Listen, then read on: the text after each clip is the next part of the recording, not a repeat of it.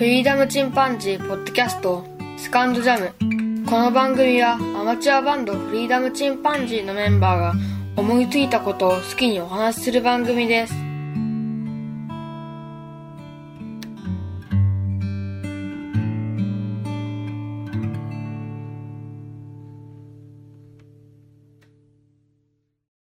さあ始まりました。フリーダムチンパンジーの佐藤です。最近めっきり寒くなってまいりましたが、皆様風邪などを召されていませんでしょうか？つい先月の話なんですけども、私、香川県にある丸亀市の方に行ってまいりました。これはうちの次男のポンちゃんがバスケットをやってまして、で、そのスポ少年団のバスケットの試合が丸亀市であったんですね。で、朝から車で運転して連れて行きまして、で体育館に次男を置いてからだいぶ時間があったので、近くにある丸亀城の方に行ってまいりました。なので今日はこの丸亀城についてお話ししてみたいと思います。丸亀城につきまして、まずあの下から見上げますと非常に小高い山、これ亀山と呼ばれてます。この山の頂上に天守閣があるわけですが、これなかなか立派なお城でして、まあ城自体は非常にちっちゃいんですけどもね、石垣が非常に美しいんですね。城壁の、高いところで、二の丸で26メートル、そして平地から本丸までの高さが60メートル以上あるということで、その山全体を高い石垣で取り囲むっていう姿が非常に圧巻です。イメージとしては、モン・サン・ミッシェルとかそんな感じですかね。ちょっと言い過ぎかもしれませんけども、とても美しい石垣に守られた名城だと思います。大手一の門という、えー非常に立派な門が残ってまして、この門をくぐっていきますと、えー坂が続くわけですね。見返り坂と呼ばれている坂があるんですが、こちらのちょうど入り口のあたりに、内輪の、えー工房がありました。これは観光用の工房ですけども、丸亀というのは内輪の産地なんですね。生産量としては日本一だそうです。京都と丸亀、そして、えー熊本県小見内輪というふうに言うらしいんですが、こちらの3県が内輪の産地のようですね。熊本小見内輪というのも、もともと丸亀の僧侶が旅をしてまして、そして九州で一宿ね、宿を借りた時に内輪の製法を伝授したのが始まりとも言われています。この丸亀内輪非常に綺麗なんですね。竹の先を削っていってね、こう割っていって作っているというその工房の人がいまして、写真撮らせていただいてよろしいですかというふうに聞きましたら、どうぞというふうに言われたので、写真も撮らせていただきました。で、まあ帰りにね、この丸亀うちわを買って帰ろうかななんて思いながらね、えーその場所を後にしまして、見返り坂を登っていきました。この見返り坂、三の丸に登っていく坂なんですけど、かなり急勾配でして、150メートルぐらい続いています。で途中から右に曲がり、さらに急勾配という形で、この坂を登るときにね、あまりのそのきつさに、つい立ち止まって来た道を、えー振り返ってしまうということで、この見返り坂という名前がついてますね。この坂の途中で石垣も見えるわけですが、えー扇の勾配と呼ばれている石垣があります。緩い勾配から次第に急になっていって、で上部ではね、えーもう反り返るように、垂直から反り返るような形に積まれている石垣が非常に美しいですね。他にも野面積みとか打ち込み剥ぎ、切り込み剥ぎといったいろんな石の積み方がされてますんで、うん、いわゆる石垣マニアの方も行かれたら面白いと思います。この扇の勾配という石垣は、まあそのままその扇を逆さにしたような感じの形をしているわけですね。で、この石垣には、えー悲しい伝説も残っています。羽坂十三郎というんですかね。これ羽坂。羽に坂と書いて、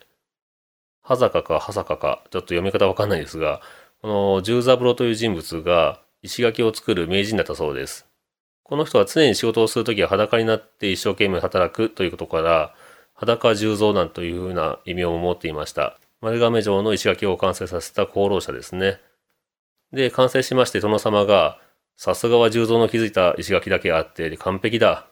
これでは空飛ぶ鳥以外にこの城壁を乗り越えるものはあるまいと非常にご満悦だったそうです。ところがその作った十三郎が、私に一尺余りの鉄棒をくだされば、容易に登ることができます。と言いまして、えー鉄の棒を使ってスイスイと城壁を登ってしまいました。で、それを見た殿様は、十三郎を生かしておけば、いずれ敵に通じた場合に恐ろしいことになると考えまして、城内のね、えー、二の丸にある井戸の底をちょっと点検してくれと言って探らせてる時に、その隙に石を投じて殺してしまったという伝説が残っています。まあ、いらんことを言ったわけですね、この十三武道さん。他にも、えっ、ー、と、丸亀のお城には人柱の伝説もあります。こちらはね、しとしとと雨の降る夕暮れに、一人の豆腐リーが作業場近くに豆腐を売り込みつつ通行していたと。これを待ち構えた妊婦たちが豆腐リーを捕らえて用意した穴に投げ込み、お城の人柱にしてしまいました。まあ、生き埋めにしてしまったわけですね。以来、雨の降る夜は、築城の犠牲となった豆腐売りの音量が、豆腐、豆腐と泣き続けるという、えー、人柱伝説が残っています。ちょっとしたこれはホラーですけど、まあ、どこのお城にもこういった人柱とかね、えー、色には霊が出るとか、姫路城でもそういうふうな話がありますし、米子城に至っては、あの、写真に人柱になった女性の霊が写っているということで、日本最古の心霊写真なんていう風に呼ばれたりしてます。まあ、どこの城にもこういったお話は残ってるんでしょうね。ちょっと話がそれましたが、この見返り坂を登っていきまして、えー、さらに石垣をいくつか階段を登っていきますと天守閣が見えてきます。こちら丸亀城の天守閣というのは日本に12基しか残っていない木造天守の一つですね。いわゆる現存12条の一つです。四国に4つあるこの木造天守の中でも最も古くて1660年に完成しています。天守自体は非常にちっちゃくてですね、高さは15メートル、3層3階建てという形で、えー、まあ、あの、小ぶりですけど、美しい金星を保っていますし、眺めも非常に素晴らしいですね。丸亀というのはまあ大きい建物がないというのもありますが、えー、城下町はもちろん、讃岐富士とかそういった山も見えますし、コンピラ山なんかも見えますね。瀬戸大橋も眺められます。国指定重要文化財になっています。僕もこちら登りまして、で、天守閣入りましてね、3階登って風に吹かれながら景色を眺めました。それで、えー、この丸亀城の歴史についてちょっとお話ししてみたいと思うのですが、この、えー、まずこちら、近くの高松城を居城とした生駒近政という人物が、えー、丸亀城を築城しました。織田信長の進化の武将になります。羽柴秀吉付属の武将に、えー、命じられまして、長篠の戦いとか、石山本願寺攻めとかで、えー、武功を挙げていますね。信長の死後は秀吉の家臣となりまして、また山崎の戦いとか、小田原征伐とか、そういった合戦で、えー、活躍しております。こうして彼は戦国から始まって2000石加増、そして2万3500石、そして6万石とだんだんと地高を増やしていきます。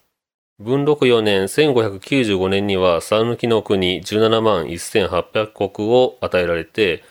高松城と丸亀城を築城しました。この近政から、えー、和正そして正俊という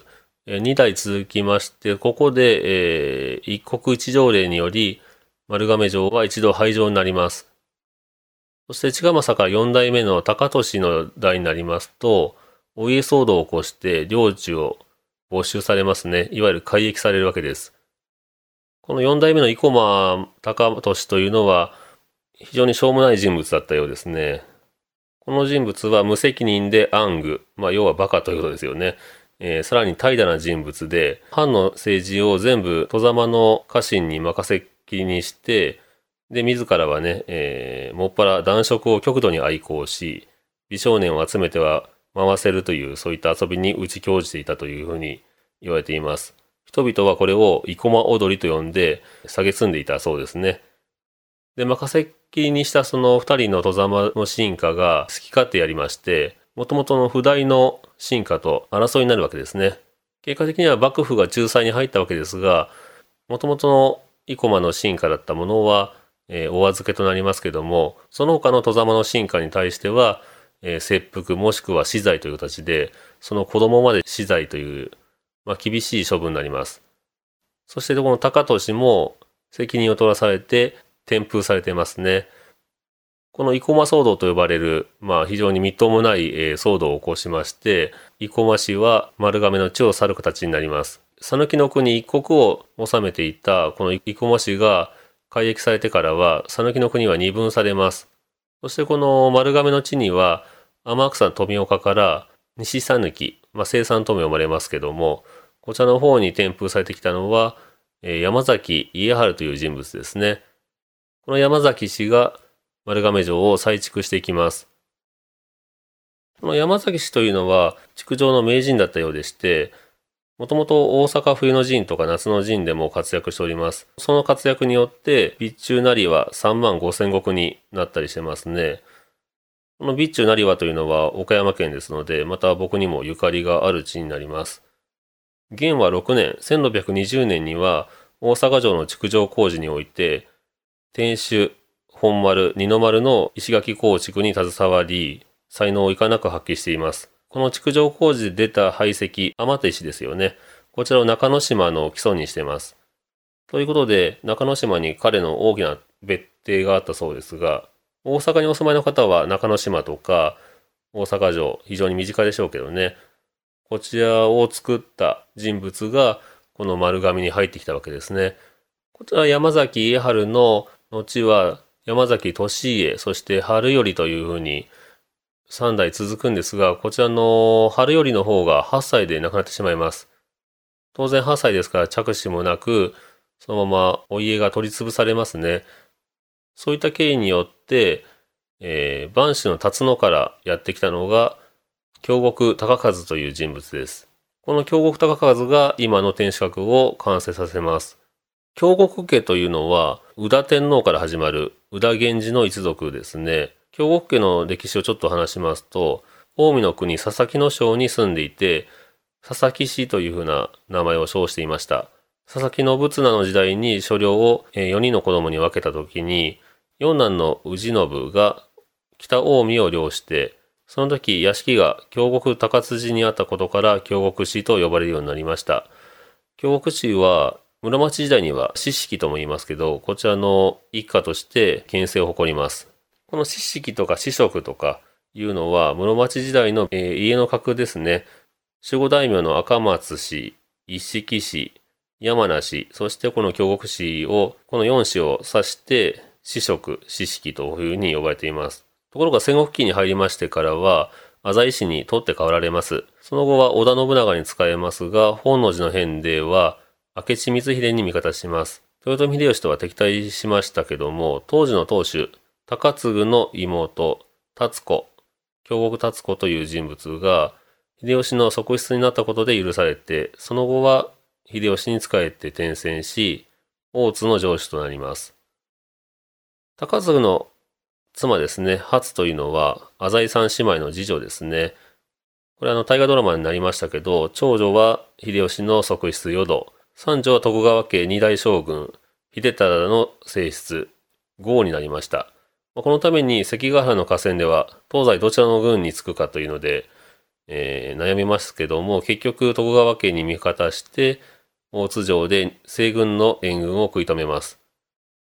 この武功によって若狭小浜8万5千石を得て、忠敬の代になりますと、出雲松江に移り26万石となります。しかしこの忠敬には子供が恵まれなかったために、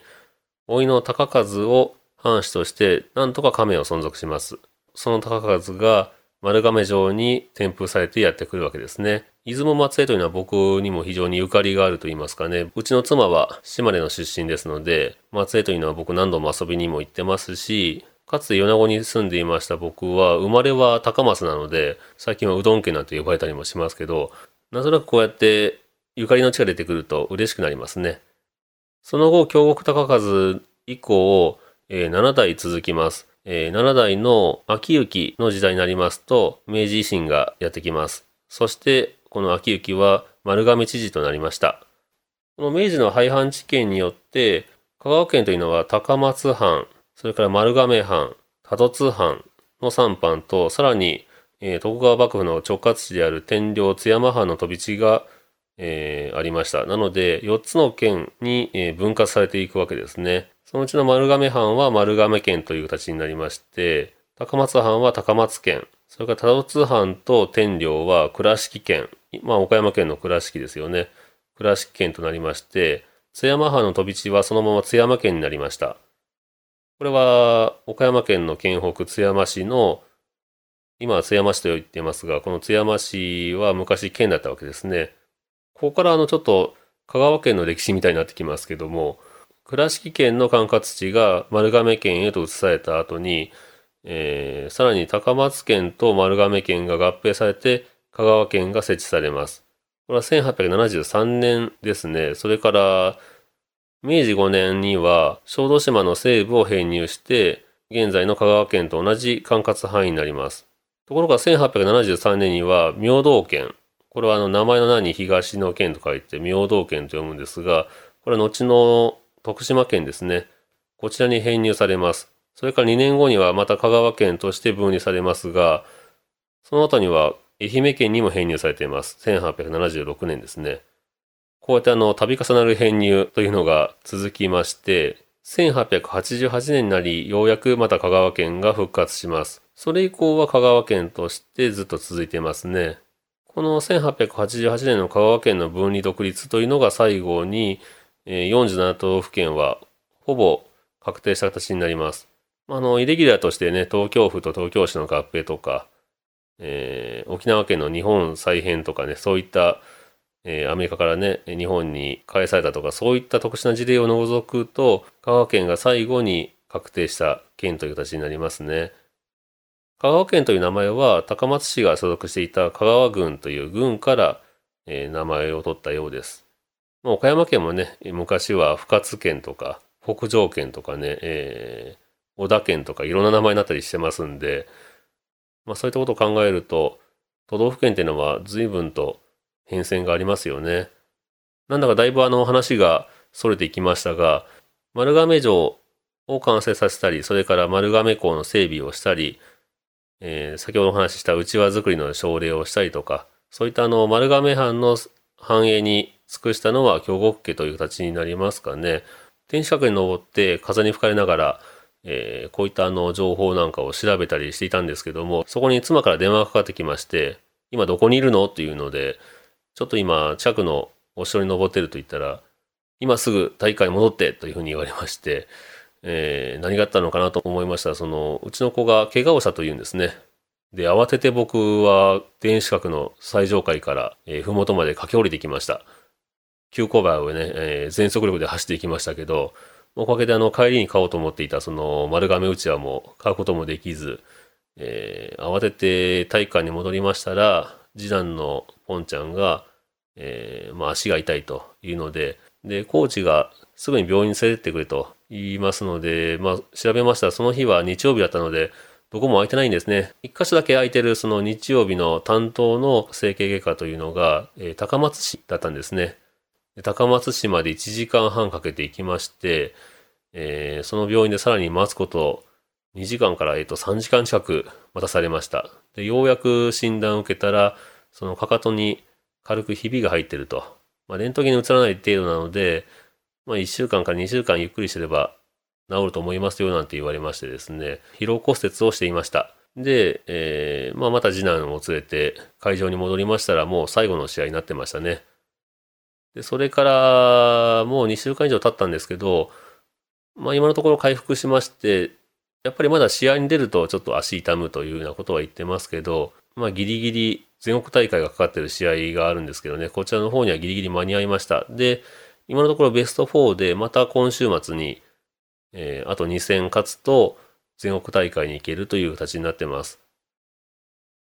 まあね、あのもうちょっとゆっくりお城を見たかったんですけどね、子供が怪我したんでしょうがないですよね。えー、僕も、あの、石畳を全力で駆け下りたので、その後、1週間ぐらいね、あの、足が痛かったですけどね、疲労骨折するほどね、頑張ってるうちの子の方が、まあ足は痛かったでしょうね。ということで今日は、香川県丸亀市にある丸亀城についてお話ししました。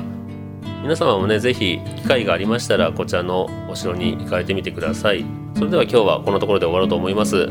それではまた。さよなら。